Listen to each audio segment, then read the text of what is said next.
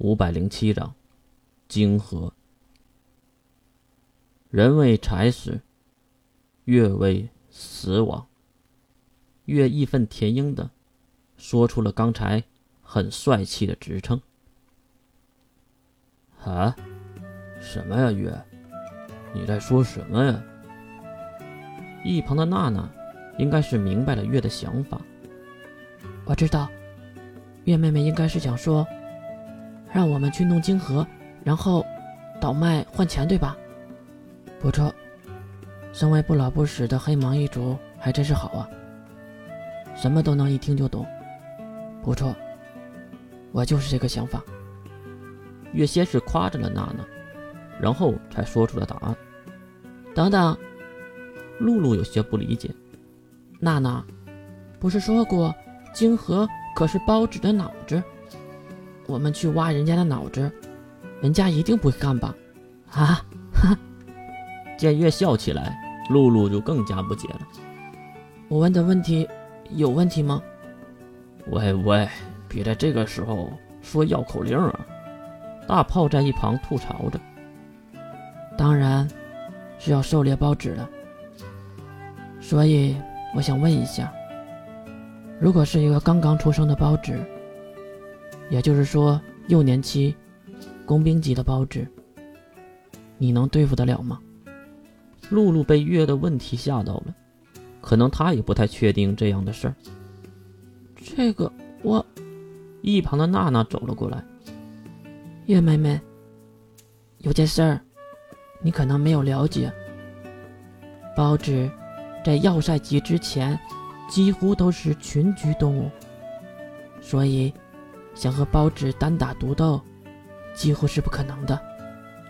月连忙摆手：“放心，我有一种非常稳妥的办法，能吸引一只到两只左右的包纸分离队伍。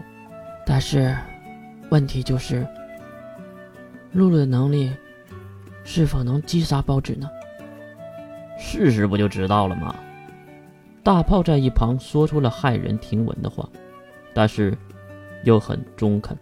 确实，本人都不知道，那只能试试了。哎，怎么说呢？也对。你说呢，露露？娜娜这个脾气像谁呢？如果换成月，一定先和露露说了半天的废话，然后再说这个主题，类似洗脑的话语。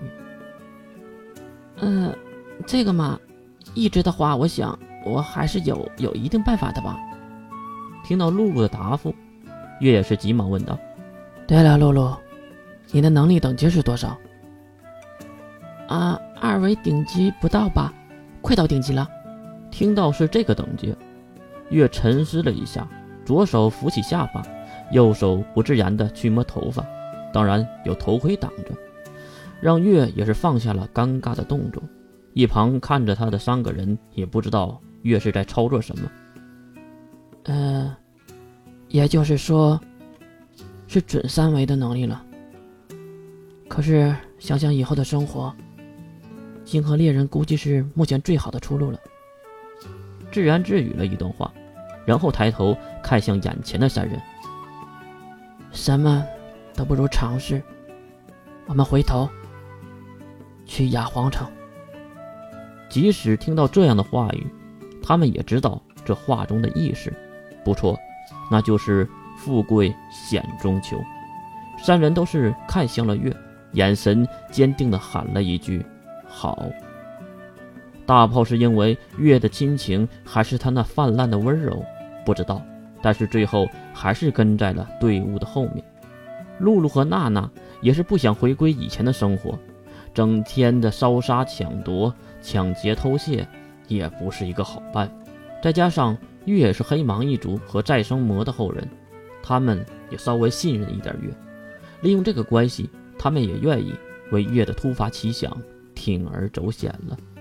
不过他们知道，都知道，一个是富贵险中求，一个是莫名其妙的死，二选一，你会选择哪一条路呢？由于脚程上的加快。三人不到二十天就来到了雅皇城城下，不过在城边看了半天，才认出来这是以前的雅皇城。倒塌的城墙四处可见包纸的尸体，还有那高楼之上溶洞的巨大红茧。我的妈妈呀！大炮被吓得脸色紫青，估计他的肠子都快悔青了。为什么要回头来这个鬼地方呢？那些死掉的包纸身上，也一定有金盒吧？等等，月妹妹，娜娜在身后拉住了月。我想，那尸体里应该是没有金盒了。啊？为什么？因为包纸死后，如果不及时取出金盒，金盒就会被死去的包纸尸体慢慢的吸食消失。至于原理，啊，我也不知道。但是晶核消失的周期也就十几个小时，半天左右。你看那包纸，死的最少也得几天了吧？月停下前进的脚步，娜娜也是放开了手。啊，也就是说，想要利益最大化，包纸的晶核必须死后就摘下来吗？十几个小时不摘就会消失吗？我的天哪！越有些感叹，自己消失的一年里，世界到底发生了多少自己不知道的琐事儿呢？